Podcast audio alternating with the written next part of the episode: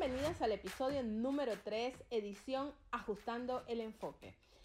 Yo soy Sandra Rivas, este es mi podcast Despeinadas y es el lugar en el que cada semana comparto contigo consejos y estrategias para que logres ser la mejor versión de ti misma, conectes con tu historia y logres ser una mujer despeinada que se siente muy orgullosa del camino que se ha formado. ¿Estás lista? Empecemos. Bienvenida nuevamente a este nuevo episodio y yo quiero que hoy nos sinceremos y que te respondas lo siguiente. ¿Cuántas veces en la vida te has preguntado qué estoy haciendo? ¿Qué estoy haciendo? No puedo seguir viviendo así. Es hora de cambiar mi vida y dos segundos después sigues con tu vida de siempre. A todos nos pasó en algún momento determinado de nuestra vida.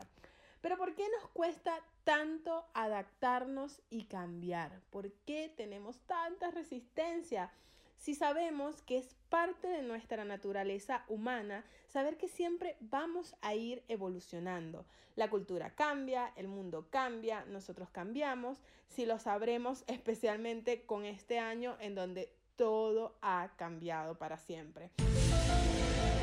Y no se puede triunfar si no somos maleables y mantenemos el objetivo en el punto de mira. Es por eso que debemos saber cuándo hay que ajustar el enfoque. Ya que cambiar no es nada fácil porque no solo tienes que, tienes que luchar contigo misma, sino con los demás, porque es que te la ponen demasiado difícil.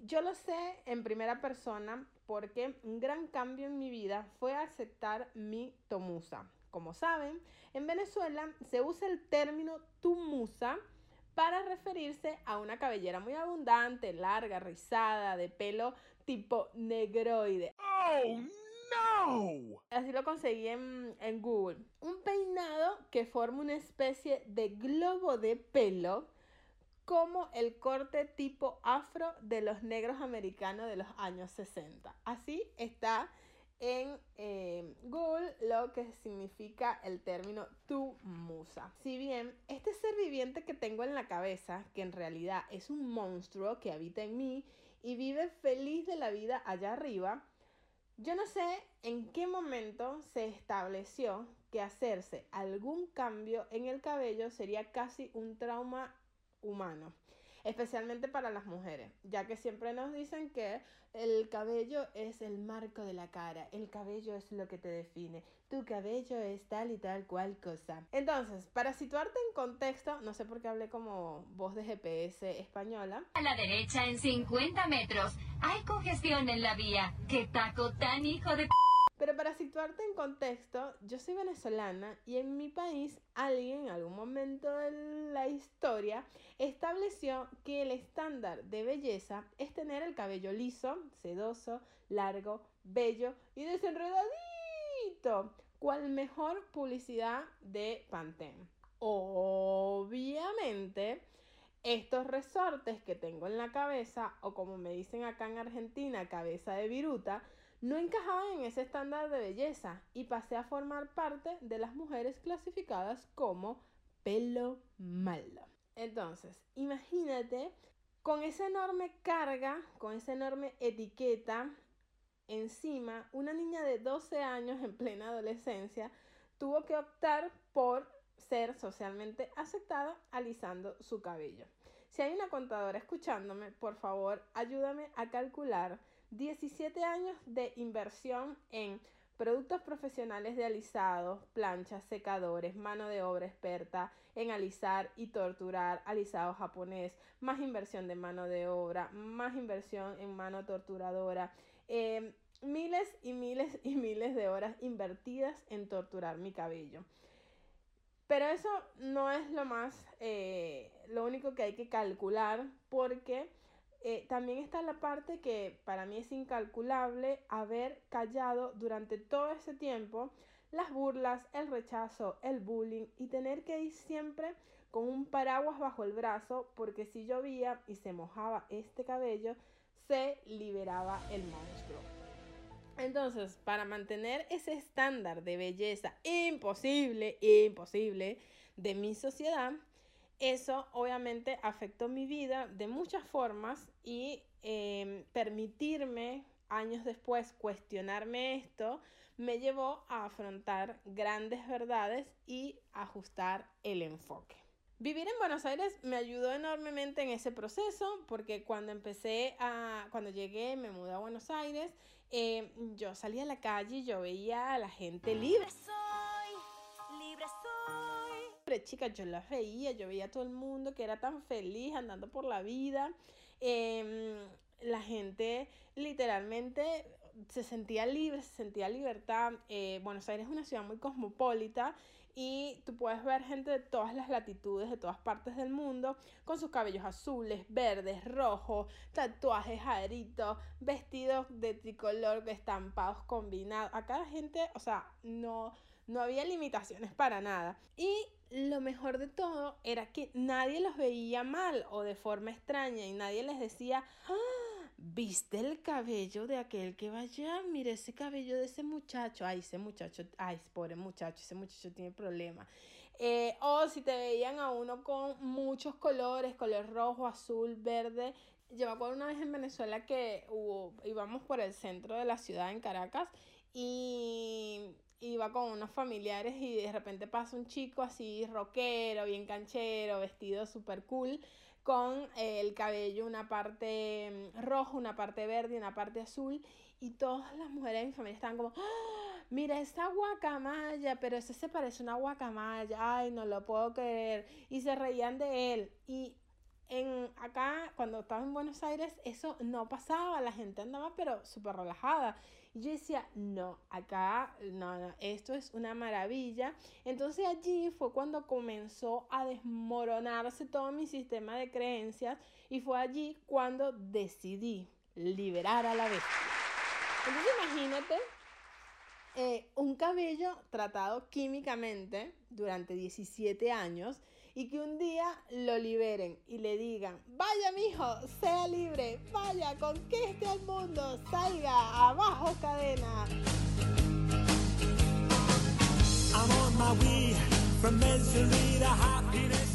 Y salió mi cabello, libre soy, no puedo ocultarlo más. Pero ¿qué pasó? Que el cabello estaba tan, pero tan, pero tan, pero tan, tan, tan, tan, tan, tan dañado que incluso una goma de mascar estaba mucho mejor que él. Esas gomas que se te vas por la calle y se te pegan del zapato, bueno, era mucho mejor que mi cabello. Entonces, bueno, nada, me tocó armarme de valor para afrontar esos momentos de mirarme al espejo y preguntarme, Sandra, ¿quién eres? Verme en el espejo y no reconocerme porque nunca había tenido el cabello enrulado, nunca había tenido el cabello tan dañado porque después de tanto tiempo el cabello empezó a crecer y el cabello empezó a salir un cabello que en Venezuela le dicen el, le dicen el cabello invasor, es decir, es tu verdadero cabello, tu verdadera naturaleza, ese monstruo empezó a emerger y era un cabello, una virutita que iba saliendo, entonces era, imagínense como una esponja en, en la cabeza con unos tentáculos, que era todo el cabello liso que te queda... Em, que, que, va creciendo y toda la parte lisa queda ahí también. Entonces eso no se vuelve a enroscar ni nada. Entonces era como una especie de pulpo, ¿no? Una cosa toda extraña, horrible. Y eh, ahí yo me veía y no me reconocía, entonces yo me sentía que estaba horrible, yo lloraba, aparte eh, eh, lloraba mucho cuando iba a la peluquería porque los peluqueros acá en Argentina lamentablemente no saben trabajar, o en ese momento no sabían trabajar el cabello, no conseguía nadie que, que trabajara el cabello rulo, el cabello afro, porque la mayoría de las personas acá en el país tienen cabello liso. Entonces el peluquero no sabía trabajar. Yo me acuerdo una vez me fue a cortar el pelo y decía, esto es como podar el césped. Y yo, oh, ok. O sea, tipo, no hay nada peor que te digan eso y tú veías al tipo así, Fígaro. Fígaro, Fígaro, Fígaro, Fígaro, Fígaro, Fígaro, Fígaro. Los de mi época sabrán qué significa eso. Y empezaba a podar así como si estuviera eh, podando un árbol. ¿Viste esos árboles cuando lo están, el cerco lo están podando y lo están arreglando para que quede todo? Y yo, ¿qué está haciéndome? ¿Qué está haciéndome? Por favor, ¿por qué me haces esto? bueno, cuando salgo de la peluquería fue llanto y llanto y llanto porque yo había quedado peor que Michael Jackson en Thriller. Vayan a ver a Michael Jackson Thriller con ese cabello. Era horrible, una cosa que no, no sabía ni qué era. Entonces, nada, yo iba por la calle, camino a casa, y yo sentía que todo el mundo me, me, señalaba, que la gente me hacía gestos, yo veía la cara de la gente, y yo decía, ah, la gente se está riendo de mí, pero a esta altura les puedo confesar que claramente era más mi percepción de que me señalaban que otra cosa, porque en realidad la gente era como, bueno, si a ella le encanta ese pelo que no tiene ni forma, ese es su problema, o sea, no, no el de nosotros. Y a raíz de eso empezó todo este proceso de aceptación.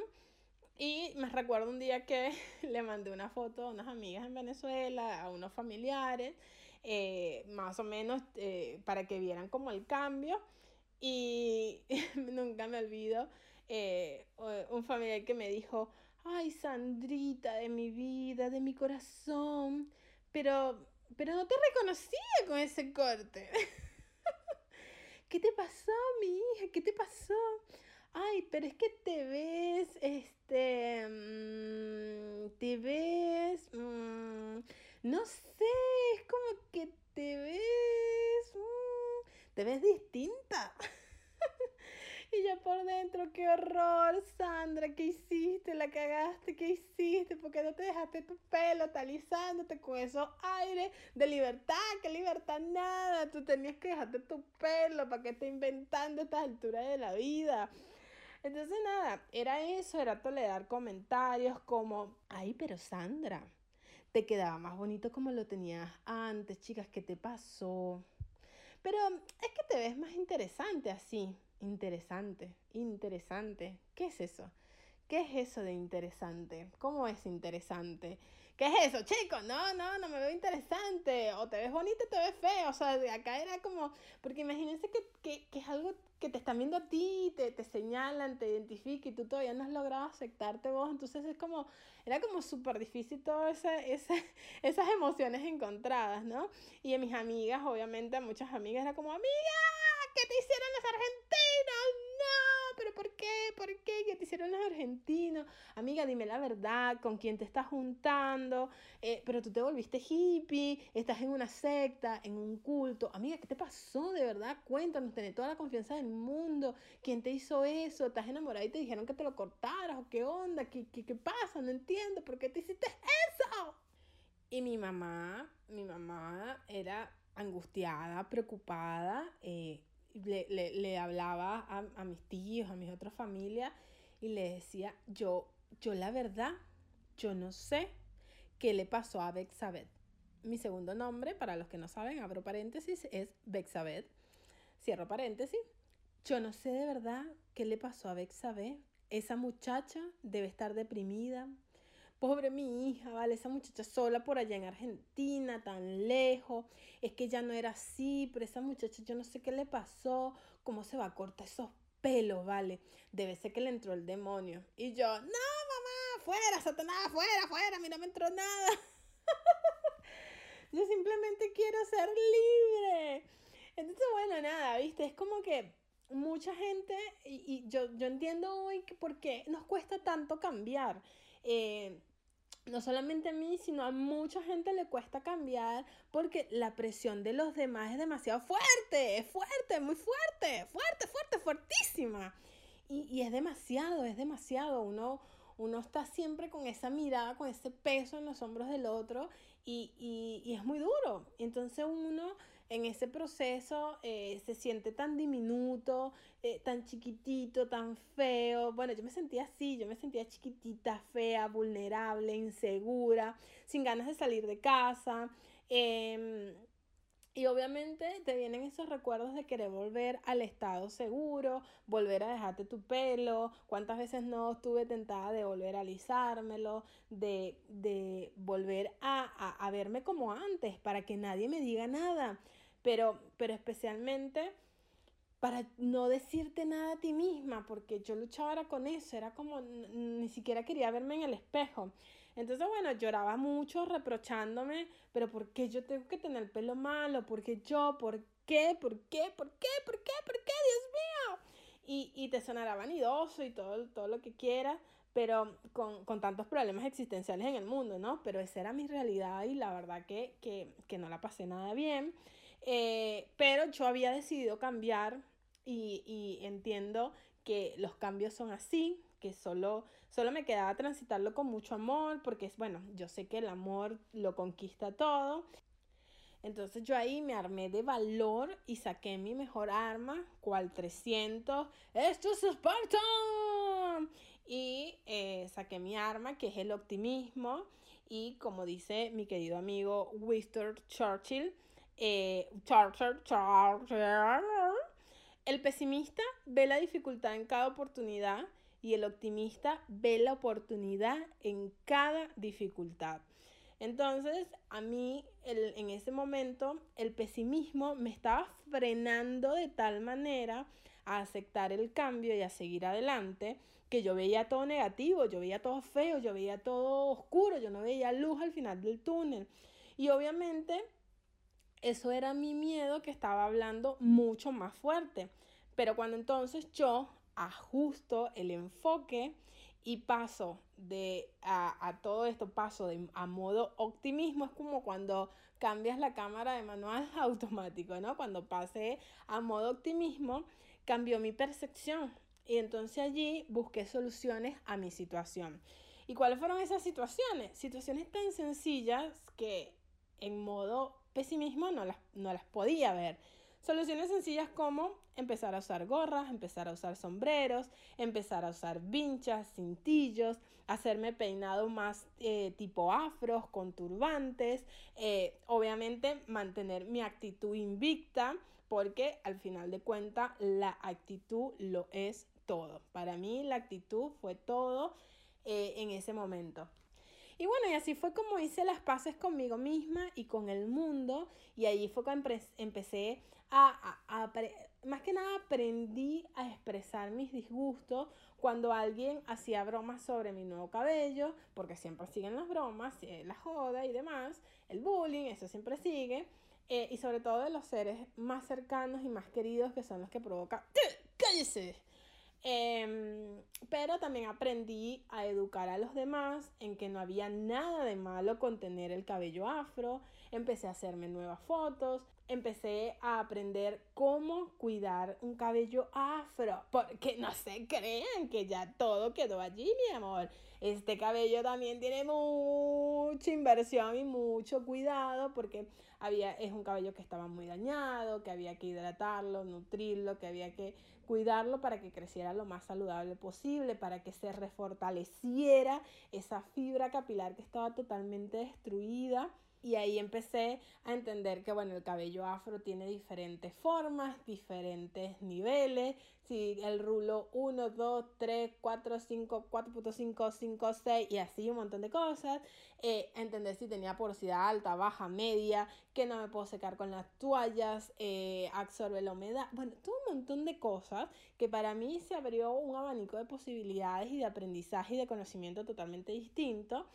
Y ahí empecé a confiar más en mí, a soltar la necesidad de querer controlarlo todo, especialmente mi querido cabello, y aprendí a bailar bajo la lluvia. Nunca más tuve miedo de que mi cabello se mojara en público. Y obviamente despedí a mi paraguas y me quité un peso de, de, encima. Yo creo que el momento más liberador en ese momento fue cuando yo agarré el paraguas, lo saqué de mi bolso y le dije, ya no te necesito, ya no te necesito más.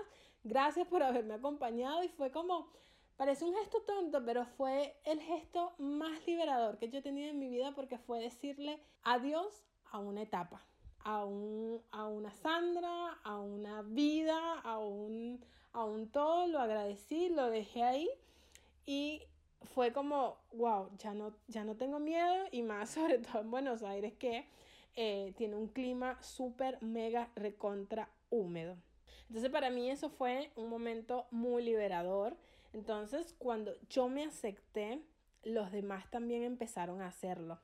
porque solo sucede así, o sea, no hay otra forma. Cuando estamos en paz con nosotros mismos es cuando podemos producir armonía en todo nuestro entorno, en todo nuestro alrededor.